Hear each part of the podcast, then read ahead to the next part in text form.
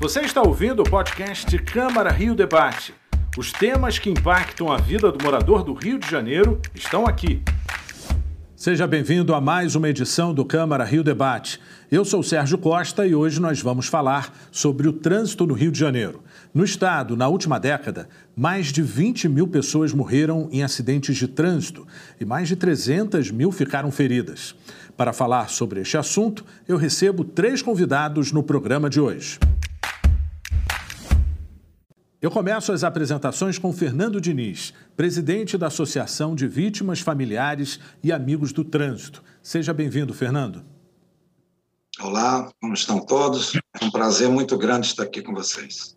Eu recebo também Mauro Ferreira, diretor de Educação de Trânsito da Sete Rio. Seja bem-vindo, Mauro. Olá a todos, obrigado pelo convite. E para completar o time de convidados, o vereador Alexandre Esquerdo, presidente da Comissão de Transportes e Trânsito da Câmara Municipal do Rio de Janeiro. Seja bem-vindo, vereador. Olá, Sérgio. Obrigado pelo convite. E vamos tratar de um assunto bastante relevante para a nossa cidade. Obrigado. Na capital está o maior número de acidentados pelo trânsito, enquanto nos municípios do interior, o maior número de vítimas fatais. Por que tantos casos de acidentes e infrações? Porque muitos motoristas não seguem as leis do trânsito. Avenida Brasil, 58 quilômetros de extensão. Este é um dos locais mais críticos da cidade, com 42% do total de vítimas do trânsito no Rio no ano de 2019. Depois vem a Avenida das Américas, Avenida Dom Helder Câmara e Avenida Santa Cruz. A pandemia reduziu o número de mortes no trânsito em 2020, mas o problema permanece. No estado, na última década, mais de 20 mil pessoas morreram em acidentes de trânsito e mais de 300 mil ficaram feridas. Só em 2020, quase 1.900 pessoas morreram e mais de 17 mil se feriram. Como praticar o respeito e a responsabilidade no trânsito? A construção de um trânsito mais seguro é um desafio. Os jovens são as maiores vítimas. Por isso, é muito importante a educação no trânsito e a cultura da preservação da vida. Este é o tema que será debatido hoje. Vamos acompanhar também uma gravação do superintendente da Operação Lei Seca, Tenente Coronel Fábio Pinho. Nessa semana, do dia 18 a 25 de setembro, estaremos comemorando a Semana Nacional do Trânsito. Iremos intensificar nossas ações de educação e fiscalização em todo o estado do Rio de Janeiro. Serão diversas ações em todo o estado. Iremos integrar ações de fiscalização com diversos órgãos públicos, como a Polícia Rodoviária Federal, a Polícia Militar, o Detran, em diversas outras ações de palestras e ações educativas. Importante destacar que nós tivemos reduções de mortes e feridos de agosto de 19 a agosto, comparativamente a agosto de 21, em 31% e 37% respectivamente. Isso demonstra a necessidade de aumentarmos as nossas ações, foram, que foram realizadas esse ano e vão, ter, vão ser intensificadas para o próximo ano. O objetivo da Operação Lei Seca é salvar vidas, é fazer que toda a população chegue em casa com segurança, que a gente possa proporcionar uma segurança no trânsito cada vez maior. E lembre-se, nunca dirige depois de beber. Fernando, em respeito à sua dor, lógico que foi transformada em luta, eu gostaria de começar essa entrevista com você. Até mesmo para você atualizar o nosso público, eu gostaria que você contasse detalhes do que aconteceu uh, no acidente do seu filho, né? ou seja, é um caso típico de direção irresponsável que levou a, a, a vida do seu filho, né? É, é, em março de 2003, é, meu filho saiu em companhia de três amigas e no bate-papo deles na, na, internet, um rapaz se ofereceu a, a caminhar, a conduzir o veículo dele para acompanhá-los. Esse rapaz ele não era amigo necessariamente do meu filho, nunca entrou aqui na nossa casa, mas conhecíamos todos os amigos do Fabrício. E eles então é, foram até um clube que nós éramos sócios, ali o Marina Barra Clube, depois foram numa loja de, de, de jogos eletrônicos aqui no downtown, e de lá eu comecei a insistir que ele tivesse que voltasse para casa, que já eram onze e pouco da noite. Ele já estou indo, pai, estou indo. E nada, depois não atendia mais as ligações. De repente eu recebo um, uma ligação do Aliás, eu liguei para o celular dele e percebi aquele barulho por trás e eu falei, Fabrício, se você estiver me ouvindo, você me liga, porque eu estou tentando falar com você. E de repente eu ouço alguém dizer assim, alô? Falei, pois não, eu vi que não era a voz do meu filho. Aqui quem está falando é o sargento, e disse o nome dele, eu não me recordo. É, o senhor é, é o que do Fabrício Diniz? Eu falei, sou pai dele, sou responsável por ele. Ele falou, então o senhor vem aqui na Avenida das Américas, que aconteceu um acidente muito grave com ele e as amigas. É, Fabrício sentava no banco de trás com duas amigas. E, então eu falei, mas é, aonde é esse? Ele falou, aqui depois do extra, mas o senhor venha, porque...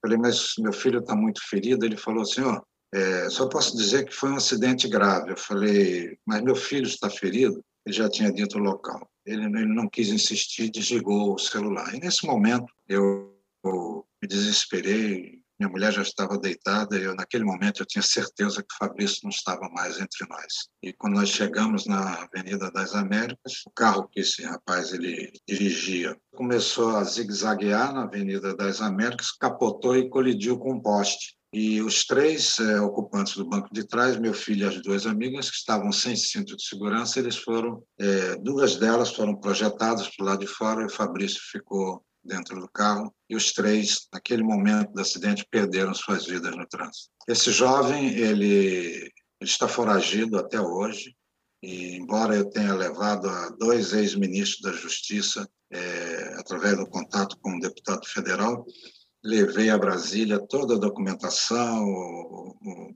prisão preventiva decretada pelo juiz aqui no Rio e cartas para a Interpol de localize-se, repatrie-se. E desde então, nesses 17 anos, nunca tivemos um sequer notícia sobre o paradeiro de Marcelo Kijak, isso demonstrando um total desrespeito com as famílias das vidas e um desserviço. Né? Mas é, a vida segue, como diz o Chavão, e eu, então, logo no início, a gente perde o perde o chão, não tem luz do final do túnel, não tem porto seguro, não tem absolutamente nada.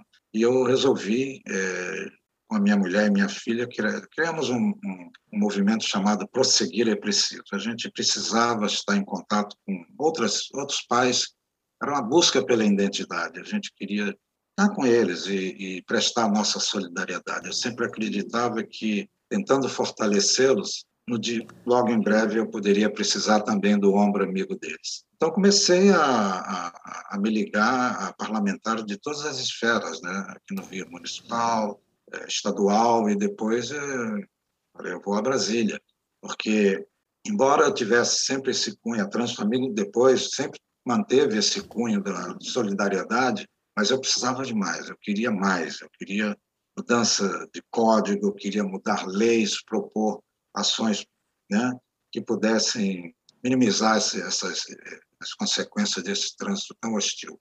E aí foi, é, é, eu acompanhei junto, quer dizer, eu fui um dos mentores intelectuais da Lei 11.70508, a Lei Seca, acompanhei junto com o deputado Obreal toda a tramitação dela, foram anos é, atrás disso, e culminou com a, com a Operação Lei Seca, que é um projeto da ONG Trânsito Amigo que apresentou no governo do Estado. Queria perguntar ao Mauro, para não perder essa linha de raciocínio, Uh, nós vivemos aí um período de pandemia, né, onde o número de acidentes caiu, mas não foi suficiente. Né? A gente sabe que existe uma retomada gradual da nossa rotina, a rotina dos motoristas, ou seja, e nesse período de, de maior flexibilização, eu gostaria de saber quais são a, a, as ações que precisam ser implementadas para a gente não ter casos como aconteceu aí do, do, do, filho do Fernando, né? Ou seja, como que a gente consegue evitar esses acidentes, como que a gente consegue diminuir esses números a partir de agora, onde as pessoas vão estar mais maciçamente uh, no trânsito? É, é uma ação que deve ser sistêmica, né? Você deve atuar em várias direções, né? O, a gestão do trânsito, né, ela pressupõe né, aquele tripé tradicional que é a educação, a engenharia e a fiscalização. Né, você precisa atuar nessas três frentes para que tenha algum resultado. A educação para o trânsito, né, ela quando foi incorporada pelo Código de Trânsito, ela foi um avanço muito grande, porque ficou claro que o trânsito ele agrega um conjunto de problemas que são tão complexos que só a engenharia ou a fiscalização elas não dão conta sozinhas. Então, a incorporação da educação para o trânsito, ela justamente ela traz o elemento que está lá no momento da ação, que é o ser humano, que é a pessoa. A engenharia ela trabalha com projeto, ou seja, antes da ação acontecer. A fiscalização ela age depois que o problema aconteceu, o risco, a vida já ocorreu e você vai é, tomar uma medida administrativa para reprimir que isso não volte a acontecer a educação ela vai agir justamente sobre aquele elemento que tem o poder de decisão no momento da ação. Então, se a gente conseguir é, passar, é, sensibilizar as pessoas sobre um comportamento mais fraternal, mais humano, mais democrático no trânsito, a gente vai atingir um ambiente é, mais seguro para todos. Né?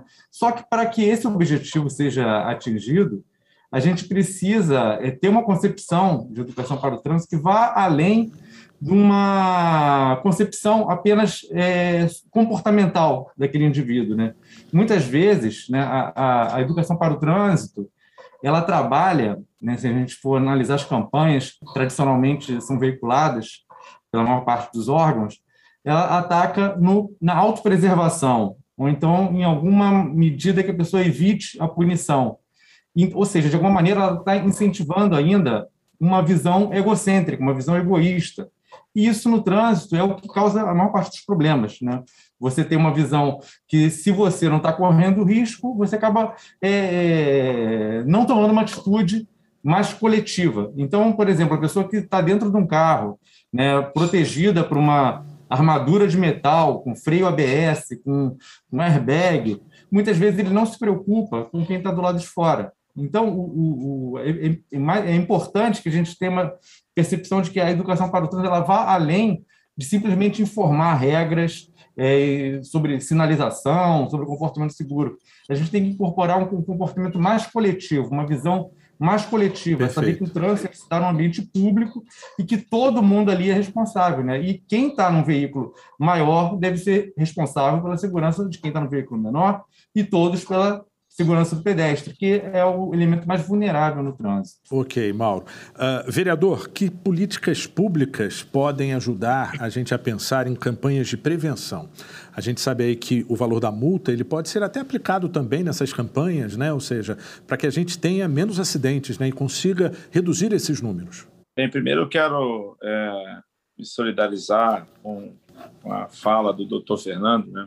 É, acho que não há nada tão doloroso do que você perder um filho, né? Realmente é uma fala cheia de emoção ainda, né? Porque é uma coisa muito muito difícil de se pode se passar os anos, mas não é fácil. Eu tenho três filhos e ele durante a fala do doutor Fernando eu já estava pensando nos meus filhos que eu já tenho um de 20 anos, um de 14 que já saem também de carro, já pega carona e eu tenho ainda eu tenho muito dessa preocupação, mas a gente não tem o um controle, né? E não tem o um domínio dessa situação. Então, eu quero aqui meu respeito, minha solidariedade ao, ao doutor Fernando e parabéns pelo trabalho, né? Fez, é, é, é, é ter, ter coragem e, e força e ânimo para poder ajudar tantas pessoas e certamente o trabalho da instituição tem salvado muitas vidas, né? porque a lei seca já é uma prova de que salva vidas. Né? A, a gente tem uma lei na nossa cidade né, inclusive do executivo, de que 5% né, do, do percentual, 5% é o percentual de todas as multas para ser investido na educação do trânsito. Isso aí já está sendo aplicado, a gente tem até acompanhado muito, cobrado muito do executivo a aplicabilidade dessa, dessa lei, que o recurso não é pouco. É, mas quando eu penso nessa questão do trânsito, eu, eu o brasileiro, eu, eu falo aqui muito da, da nossa cidade também, do carioca, é, não é falta de educação, não é falta de ensino. É, o que o Mauro falou é muito pertinente. Acho que, acho que a pessoa tem que se colocar no lugar da outra. Né? Quando você entra num carro, você está dirigindo, aquilo ali é a tua vida e é a vida de terceiro. Então, por mais que você tenha uma educação, que você tenha sido ensinado, é, eu acho que o que mais pesa é, é a tal da impunidade. É a impunidade, é a sensação de que você pode dirigir drogado, alcoolizado, é, é, e que não vai acontecer nada, porque a gente vê no dia a dia, né? A pessoa atropela, mata, causa uma tragédia em, em famílias ele vai para a delegacia, para o IML, faz lá o corpo de delito, faz o teste é, e depois ele vai para casa, vai responder em liberdade, vai responder em liberdade. Esse esse rapaz que ocasionou essa tragédia, né, na família do, do Fernando e de mais mais três famílias, está solto, 17 anos. Então, eu, eu acredito eu que não é por falta de legislação e nem de educação. O que falta é aplicação é, é, nas penalidades. Só assim, com leis mais duras e com a aplicabilidade dessas leis, que a gente pode diminuir é, sensivelmente os acidentes de trânsito. Eu, eu penso dessa forma. Vamos ouvir a população sobre o tema. O trânsito na cidade de Rio é caótico, né? Ninguém respeita sinal, ninguém respeita a via, ninguém respeita o ciclista. É... A lei do trânsito diz que é do maior para o menor, mas ninguém entende isso. É... A opção que eles têm sempre é jogar carro, moto, ônibus em cima de ciclista, entendeu? Como se nós fôssemos inimigos da rua, né? A gente não tem a menor segurança quando sai na rua. Que o que a gente escuta falar de, de atropelamento por aí é absurdo, né? E agora há pouco eu fui quase atropelada porque eu estava atravessando o sinal vermelho, né? Verde para mim, né? E vermelho para o trânsito. E o ônibus atravessou o sinal e eu tomei até um susto, né? Porque achei um absurdo aquele ônibus avançar com o sinal fechado. O trânsito piorou muito depois da pandemia. Muita motocicleta, muita bicicleta no meio da rua, inclusive andando em, na contramão. Ninguém respeita o outro não respeito a lei de trânsito. Acho que não tem mais lei de trânsito. Eu acho que as pessoas que estão estudando hoje, como eu tive que fazer uma carteira né, de habilitação, hoje eu acho que ninguém aprende mais nada, porque sai todo mundo por aí furando tudo, né? Enfim, sinais ninguém reconhece mais. Mauro, uh, iniciando esse segundo bloco, eu gostaria de pegar também carona na fala do vereador, uh, que pontuou a necessidade de leis mais rígidas e fazer uma colocação em relação a, ao seu pensamento. A sociedade ela precisa assumir uma postura uh, de condenar com maior vigor os comportamentos de risco, ou seja, não a gente já passou daquela fase onde não beba se você está bêbado, não dirige, ou seja, se estiver do seu lado, você precisa uh, orientar essa pessoa, precisa uh, uh, impedir que ela, ela pegue no volante. Que, que tipo de ação a gente pode implementar de uma forma social para mudar esse comportamento? Bom, é, concordando né, com o que o vereador disse, né, a própria palavra acidente ela já traz uma ideia meio equivocada do evento, né, porque o acidente é um acontecimento fortuito, que ninguém tem culpa. Né? Então, a gente deveria parar de utilizar a palavra acidente e uma outra palavra, porque normalmente existe uma culpa, existe uma ação que gerou o risco e aquilo ali colocou em risco a vida de pessoas. O acidente você, é uma coisa que aconteceu fortuitamente, sem que ninguém tivesse feito nada de errado. Então, a própria palavra acidente já gera essa interpretação um pouco equivocada do evento que aconteceu. Isso muitas vezes, em alguns casos que a gente é obrigado a acompanhar né, na justiça, né, dificilmente você vê uma condenação no, no, nos crimes de trânsito com homicídio doloso, é sempre culposo, porque o acidente ninguém tem responsabilidade mas eu acho que vai além disso, né? A própria percepção social de que o planejamento urbano deve ser centrado na, na promoção do veículo motorizado individual, ele já é uma, uma questão que gera risco, ele é antidemocrático se a gente for comparar né, o número de viagens que são realizadas pelos automóveis, elas são muito poucas, é, algo entre 20% e 25% das viagens são realizadas de carro e, enquanto isso, ele ocupa cerca de 70% a 75% do espaço viário. Então, é antidemocrático, você gera o risco, né, porque muitas vezes o que é demandado, infelizmente, às vezes até por boa parte da sociedade, para quem gere o trânsito, é garantir o quê? Fluidez, diminuir engarrafamento, produzir onda verde, e muitas vezes, quando você prioriza o veículo motorizado, principalmente o veículo individual, você acaba cerceando a, a, o espaço do elemento mais vulnerável, que é o pedestre, que normalmente é a principal vítima. Né? Hoje, aqui no Rio, nós temos o, o caso do motociclista que ultrapassou, mas até até bem pouco tempo atrás, a principal vítima do trânsito aqui no Rio de Janeiro era o pedestre, que é uma vítima quase invisível. Então, a gente tem que tentar democratizar esse espaço. A CETG ela vem trabalhando ao longo de, dos anos com esse tipo de promoção, né? e tentar implementar espaços mais seguros para o pedestre, para o ciclista, para os elementos mais vulneráveis no trânsito, para tentar democratizar esse espaço de uma maneira que o trânsito acaba ficando mais amigável. Se o trânsito ele é mais seguro para o pedestre, mais seguro para o ciclista, ele acaba sendo mais seguro para todo mundo. Então, assim, a gente tem que trabalhar nesse sentido e pensar no espaço urbano como um ambiente coletivo, onde todos têm direito.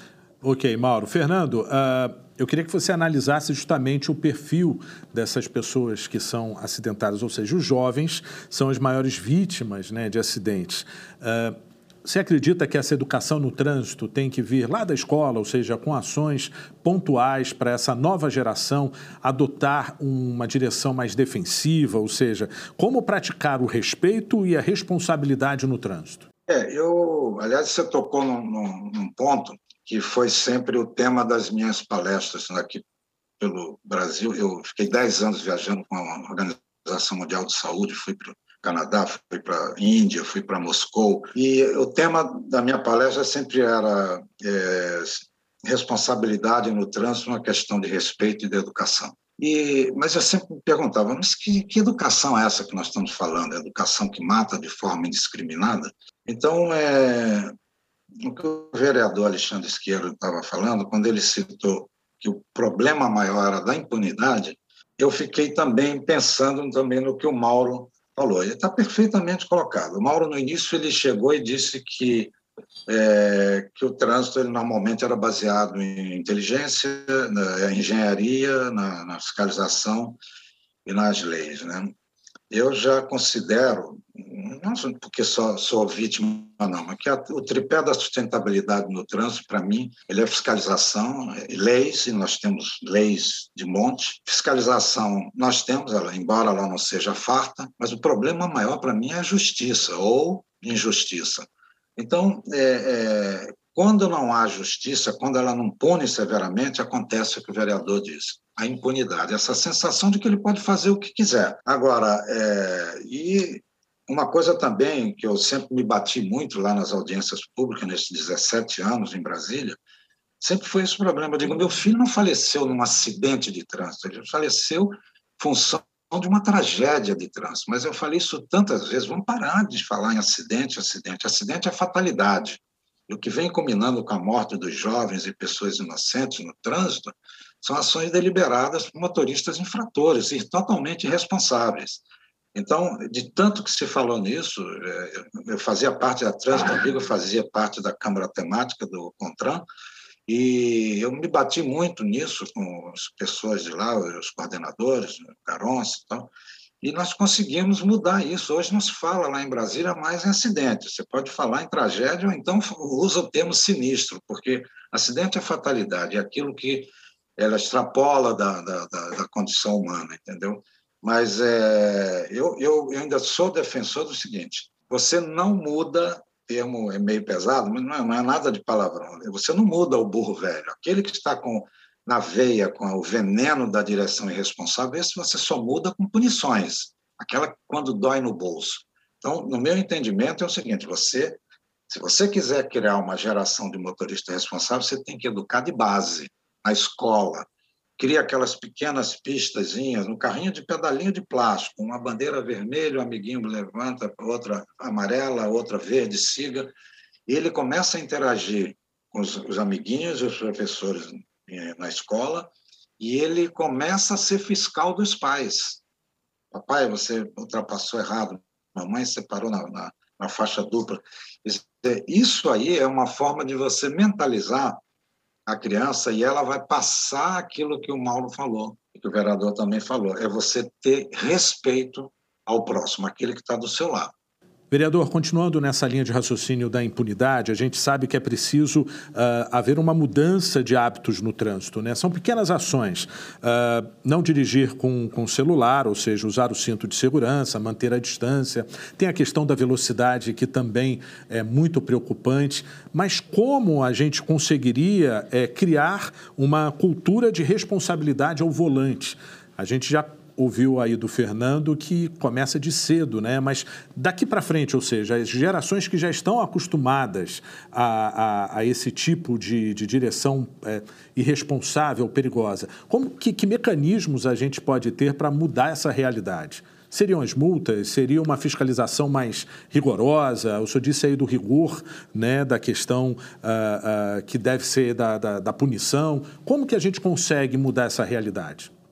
Eu, eu não tenho dúvida que é pela é para essa geração que já está mal acostumada, que tem essa cultura da impunidade, de que acha que pode fazer o que quer, eu não, eu não vejo uma outra forma, a não ser pela punição, uma punição severa. Né?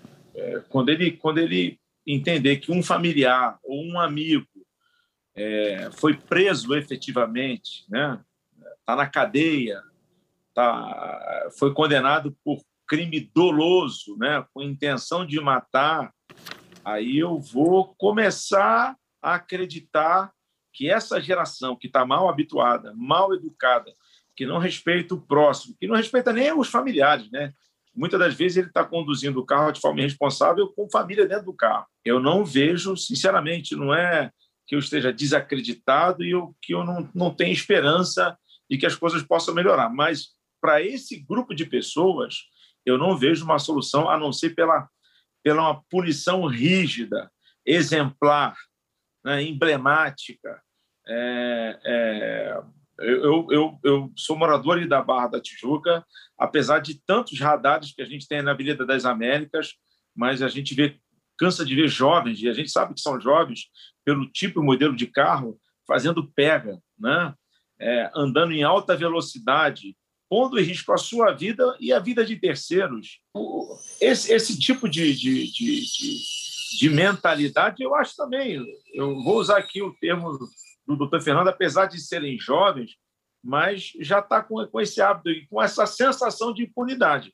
Eu, o Sérgio, com todo respeito, eu não, eu não vejo uma outra solução a não ser o judiciário atuar de forma mais severa. A polícia a, a Polícia Civil fazer todo o procedimento correto, ser uma polícia, boa parte, uma polícia honesta, é, é, é fazer todos os trâmites corretos para gerar um inquérito consistente, o Ministério Público denunciar e o Judiciário condenar com prisão. E aí sim, aí eu começo a entender que as coisas vão melhorar é, é, e que não são acidentes, não, que vai diminuir as tragédias no trânsito. Por que, nos Estados Unidos, em outros países, a gente não tem esses índices tão alarmantes? É só educação? Não, não é só educação, mas são leis que funcionam, um judiciário que prende, né? que tira a liberdade daquela pessoa. Aí ele vai pensar três, quatro, cinco vezes antes de dirigir embriagado, drogado em alta velocidade. Foi um prazer conversar e debater este assunto com vocês. Eh, eu agradeço aqui a presença de todos no programa. Obrigado, vereador. Obrigado ao Mauro e também ao Fernando. Obrigado a você pela audiência. O Câmara Rio Debate de hoje fica por aqui e até a próxima. Você ouviu o podcast Câmara Rio Debate? Acompanhe as notícias sobre a Câmara do Rio em nosso site câmara.rio e nas nossas redes sociais, arroba Câmara Rio.